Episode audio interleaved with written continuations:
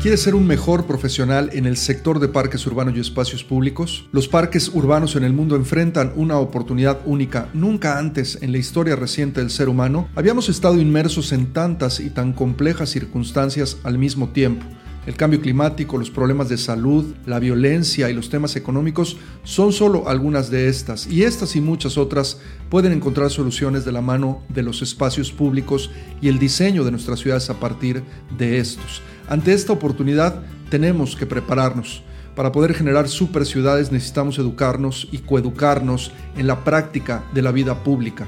Para generar vida pública de excelencia necesitamos espacios públicos de excelencia y para poder tenerlos necesitamos superdirectores que los puedan planear, diseñar, construir, operar y administrar. Soy Luis Roman y te doy la bienvenida a Podcast Parques en este nuestro episodio 35, agradeciéndote mucho tu escucha y el que nos ayudes a compartir el movimiento de los parques urbanos y espacios públicos en toda América Latina.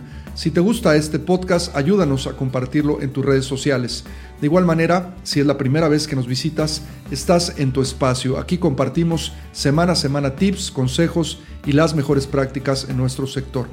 Hoy te vamos a contar sobre las competencias esenciales que debes de desarrollar en ti para poder convertirte en un superdirector de parques urbanos. Comenzamos. Estás escuchando Podcast Parques, donde encontrarás tips, consejos y las mejores prácticas probadas por expertos internacionales. Esta y cada semana. Ahora con ustedes, su anfitrión, Luis Roman. Dos características importantísimas que debes de trabajar antes de pensar en las competencias específicas que puedes y debes desarrollar son la perspectiva y el enfoque. Estos vistos desde el ángulo personal, es decir, cómo me veo a mí mismo, pero también cómo veo y pienso a los demás, a mi equipo, a mi organización y a la posición que ocupa mi organización en el ecosistema. La perspectiva y el enfoque solos no garantizan que alguien pueda convertirse en un superdirector o superdirectora. Son los conceptos y los conocimientos que rodean nuestra industria, es decir, la ciencia que hay detrás de los parques urbanos y sus interacciones sociales, lo que nos puede ayudar a escalar en el desarrollo de competencias y habilidades. Estos dos conceptos unidos, la perspectiva y el enfoque, junto con los conocimientos, son lo que nos pueden empujar a nosotros mismos pero a los demás hacia posiciones de liderazgos precisamente en nuestra industria. ¿Qué hace entonces a un superdirector o profesionista líder exitoso? Muchas personas que deberían ser exitosas en el papel, ya sea por sus credenciales académicas o por alguna recomendación, terminan por no encajar en la cultura de alguna organización. Por el contrario, a veces hay otras personas que no tienen grados académicos o en el caso de nuestra industria, no se formaron como profesionales por falta de currícula en algún área específica de los parques urbanos, pero terminan siendo muy, muy exitosos. Lo cierto es que no hay magia en esto, solo es una combinación entre esta perspectiva, el enfoque, los conocimientos, pero también la experiencia y la comunicación, lo que pueden hacer a una persona tener un desempeño exitoso en una organización.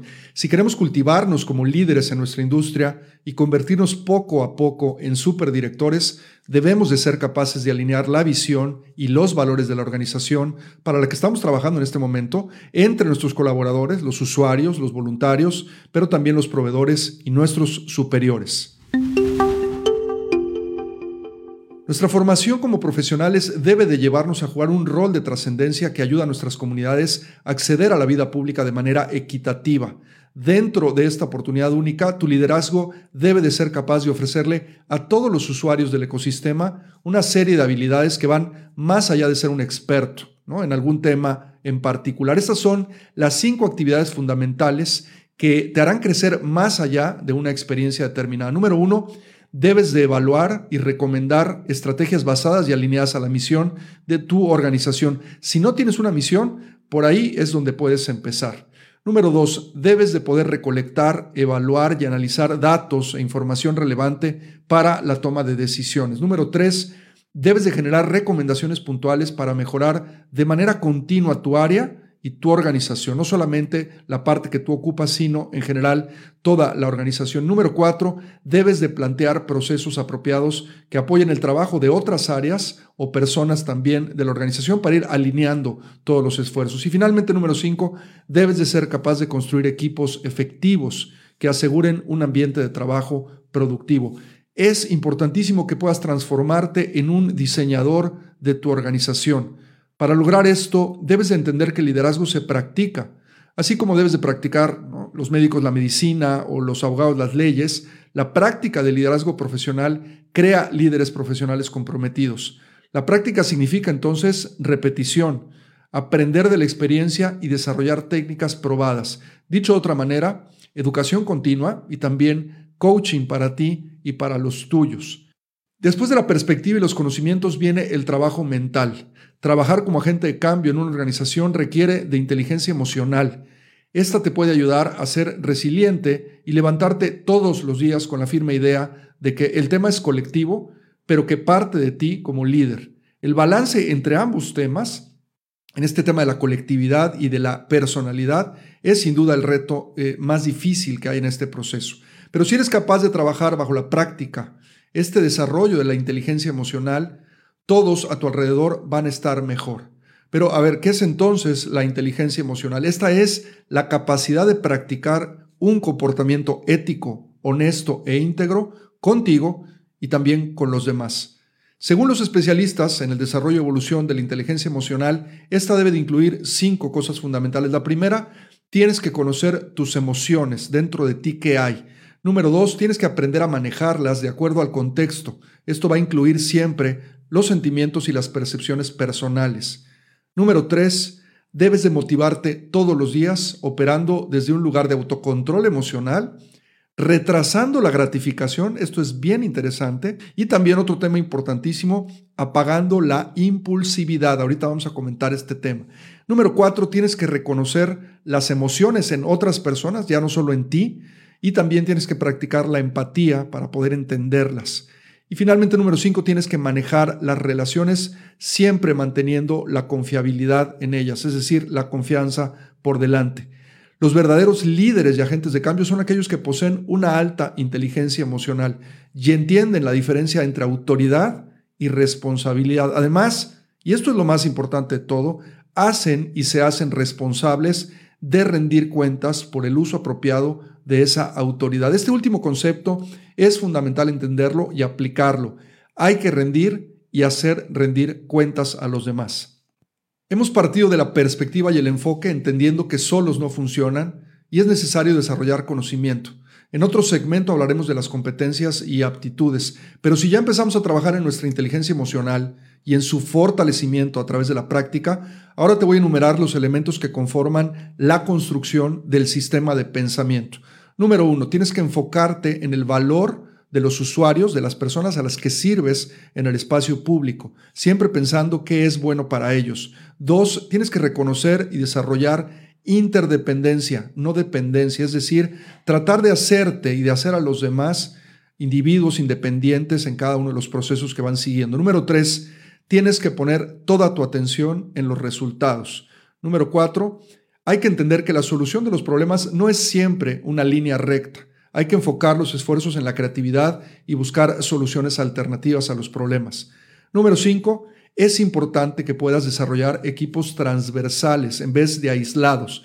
No nos conviene y el parque siempre es un lugar muy complejo de gestionar y administrar. Es mejor siempre tener equipos que puedan trabajar de manera transversal. Número seis, la cultura de la retroalimentación y apertura por delante. Siempre buscar que haya retroalimentación entre los trabajos de tus equipos y el tuyo mismo. Número siete, tienes que comunicar y colaborar por encima del ya clásico, y todos lo conocemos, esto no es mi trabajo hacerlo o no es mi responsabilidad. Tenemos que ir más allá ahora. Número ocho, tienes que considerar siempre los cambios en el sistema, no cambios aislados. Siempre esto es mejor manejarlo como un sistema. Y número nueve, círculos en vez de líneas. Ya lo comenté hace un momento. Al momento de desarrollar procesos de enseñanza-aprendizaje, es mucho mejor hacer círculos en vez de líneas, es decir, cosas que puedan regresar al inicio. Vamos a hablar ahora de la estrategia de liderazgo y es que para poder estructurar de manera exitosa tu sistema de pensamiento es importante que te apoyes de una estrategia y un proceso. Entre los elementos principales para poder delinear tu estrategia de liderazgo tienes que ser capaz de, primero, comunicar. Y esto parte de pensar qué quieres lograr antes de hablar o enviar el mensaje. Tienes que tratar siempre de elegir el tono y la frecuencia correcta en la que vas a enviar eh, precisamente esta comunicación, porque todo parte de esto, de la comunicación. Después tienes que pensar bien quién lo va a recibir y tratar de adaptarte al perfil específico de tu escucha, es decir, de la persona que está delante tuyo. Segundo, tienes que delegar. Si quieres jugar un papel de agente de cambio, necesariamente tendrás que tener seguidores, gente a tu cargo. Tu tarea principal es crear un ambiente en el cual estas personas puedan ser productivas al 100%. Tus seguidores, las personas que dependen de ti, deben no solo de entender y percibir, sino poder palpar el valor que su trabajo genera en el cumplimiento de los objetivos de la organización. Para que esto sea efectivo, tienes que establecer confianza, pero no dejar nunca de verificar a partir de establecer procesos, como lo comentábamos hace un momento, de revisión y de rendición de cuentas. Otra de las cosas es que tienes que manejar el crecimiento y el cambio. Para esto hay que adaptar para ti y para tus equipos los procesos y hazlo todo el tiempo que puedas, es decir, busca actualizarlos periódicamente. Esto va a crear una cultura de crecimiento y sobre todo de saber adaptarse a los cambios. Recuerda que parte de tu trabajo como líder es generar otros liderazgos. También tenemos que ser capaces de alinear todo a la misión de la organización. Este apartado es bastante simple. Aprender a cuándo debemos decir sí y cuándo se debe de decir no. Si se alinea la misión, nuestro enfoque es el correcto. Cualquier otra cosa no debe de quitarnos ni tiempo ni energía. Y finalmente hay que crear una organización de aprendizaje. La industria de los parques urbanos, los espacios públicos, la recreación, todo lo que hacemos todos los días, los que nos dedicamos al espacio público, es sumamente dinámica y evoluciona todo el tiempo como lo hacemos los usuarios, es decir, los seres humanos. Tú y tu equipo deben siempre permanecer en el eterno intento de aprender y enseñar para con esto poder trascender. Hemos cubierto los elementos esenciales de la estrategia, ahora debemos hablar del proceso. En tu búsqueda por la solución de problemas, donde te vas a enfrentar a retos, vas a desarrollar nuevas actividades y obviamente también vas a tomar nuevas oportunidades en el camino, necesitas siempre seguir un proceso. Y este es analizar, planear, implementar y evaluar. Esta secuencia desarrollada por especialistas en la materia nos va a permitir enfrentar cualquiera de las situaciones que acabo de mencionar porque aplica pues, prácticamente para todas. Y es que el mejor de los líderes siempre debe de guardar sus impulsos en donde preferentemente no los pueda encontrar. Es por eso que contar con una secuencia se vuelve tan importante. Hacer una pausa y empezar paso a paso, analizando, planeando, implementando y evaluando una y otra vez siempre. Vamos a revisar cada una de estas a detalle. Primero, analizar. Todo a partir del pensamiento crítico. Analizar debe de incluir el cómo te sientas en relación a una determinada situación, el juntar información, hechos, datos sobre algún tema o posible conflicto, también recordar eventos pasados para saber cómo enfrentar los eventos presentes, observar las interacciones entre tus equipos y sus subordinados, analizar el medio social, el político, el cultural y el económico de cada situación. Después de esto tenemos que planear. Y lo primero antes de planear es saber hacia dónde quiero llegar. Cualquier proceso de planeación, además, va a necesitar un cambio. La pregunta más importante aquí, antes de empezar cualquiera de estos procesos, es ¿qué resultado quiero obtener? Vamos a la parte 3 de nuestra secuencia que es la implementación y es que al momento de implementar el resultado sigue siendo lo más importante, esto no hay que perderlo de vista. Tu plan va a requerir acciones puntuales y sobre todo va a requerir que puedas obtener datos precisos e indicadores que deriven de esas acciones puntuales. En futuros podcasts vamos a hablar sobre el tema de los indicadores de desempeño y vamos a invitar a Germán Enríquez del Parque Metropolitano de León en México a que nos cuente más de este importantísimo tema, ya que Germán ha estado arrastrando una serie de indicadores desde hace más de tres años que le han podido medir, eh, le han podido permitir medir la implementación de acciones en el parque metropolitano. Finalmente, en la secuencia tenemos la evaluación, y es que la evaluación no es un paso eh, final, es un paraguas de todo el proceso.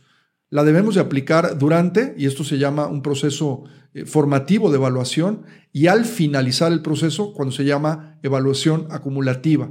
En la primera, evaluamos de manera continua cada paso de nuestra actividad y en la segunda, debemos de enfocarnos en identificar las lecciones aprendidas y la experiencia adquirida. Bueno, ya tenemos casi nuestra fórmula completa. Hablamos hasta ahora de las perspectivas y el enfoque, de cómo descubrir nuestro rol como líderes, de cómo utilizar la inteligencia emocional, cómo poder crear también un sistema de pensamiento cómo a través de la construcción de una estrategia de liderazgo puedo avanzar más fácil y cómo puedo hacerlo a través de una secuencia que debo ir siguiendo en cada tarea que emprenda. Ahora vamos a pasar a las competencias y estas son las que se adquieren a través de la educación continua. Todo lo anterior es muy importante, pero también es importante el conocimiento, la ciencia, el aprender de las experiencias de otros, el hablar, el participar, el viajar, en fin, el poder ponernos en los zapatos de otros que han lidiado con problemas como los que yo me estoy enfrentando y poder aprender de ellos. Esto es construir una comunidad a fin de cuentas a partir de un tema y nuestro tema son los parques urbanos. En el pasado Congreso Mundial de Parques Urbanos celebrado en Tirana, en Albania, un grupo importante de líderes de diversos países pertenecientes a la Academia Mundial de Parques Urbanos y también a la Organización Mundial de Parques Urbanos se reunieron para delimitar cuáles eran las principales competencias que debe de desarrollar un profesional en parques urbanos, espacios públicos y recreación para convertirse en un superdirector. Aquí te las enumero. 1. Gestión y manejo de activos. 2 Gestión y manejo de recursos naturales. 3, gestión y manejo de proyectos. 4, arquitectura de paisaje y horticultura. 5, operación y mantenimiento. 6, visión de negocio. 7, mercadotecnia y comunicación. 8, supervisión y liderazgo. 9, interpretación y educación. 10 fundamentos en la salud pública. Y finalmente la onceava, recreación y programación. Estas son las competencias cabecera o paraguas. De estas obviamente se desprenden muchas otras más que son especializaciones o subespecializaciones. ¿Tienes que tener todas o saber de todas? Definitivamente no. Los superdirectores o superdirectoras no tienen que ser solamente las cabezas principales de nuestros parques o sistemas de parques. Son todas aquellas personas, todos aquellos profesionales que puedan participar desde posiciones como jefaturas, coordinaciones, direcciones de área o finalmente también direcciones generales. La idea es de largo plazo, es que puedas, sobre todo si estás iniciando tu carrera también, marcarte una hoja de ruta para tu crecimiento profesional. También este ejercicio nos sirve para ver el tipo y variedad de perfiles de liderazgo que nuestros parques y espacios públicos necesitan. En la ANPR te ofrecemos recursos de acceso gratuito que te pueden ayudar a potencializar no solo las competencias necesarias para mejorar tu desarrollo profesional dentro de nuestro sector, sino que también puedas ganar en relaciones, en networking y conocimiento del ecosistema. Si además quieres ampliar estas capacidades, Hoy te queremos invitar a unirte a nuestra comunidad de manera más activa. ¿Cómo puedes hacerlo? La ANPR es una organización civil de membresía y cada semana le traemos a todos nuestros miembros contenidos exclusivos para ampliar y mejorar estas capacidades de las que hemos estado hablando en el contenido de este podcast. Puedes probar todos estos beneficios sin costo por 7 días. Te dejamos en las notas de este podcast una liga para que lo puedas hacer, para que conectes y puedas entrar también a nuestra página. También te vamos a invitar a que te suscribas a Podcast Parques. De esta manera podrás recibir en el reproductor de tu preferencia semana a semana todos los contenidos que preparamos para ti. Gracias, muchas gracias por escucharnos y ayudarnos a compartir este contenido. Cada vez que lo haces, ayudas a otras personas a conocer más de nuestra labor y su importancia dentro del sector de parques urbanos en América Latina. Nos escuchamos la próxima semana en otra emisión más de Podcast Parques. Nuestro podcast ha terminado. Te recordamos visitar nuestro sitio web www.anpr.org.mx y seguirnos en redes sociales como arroba ANPR México.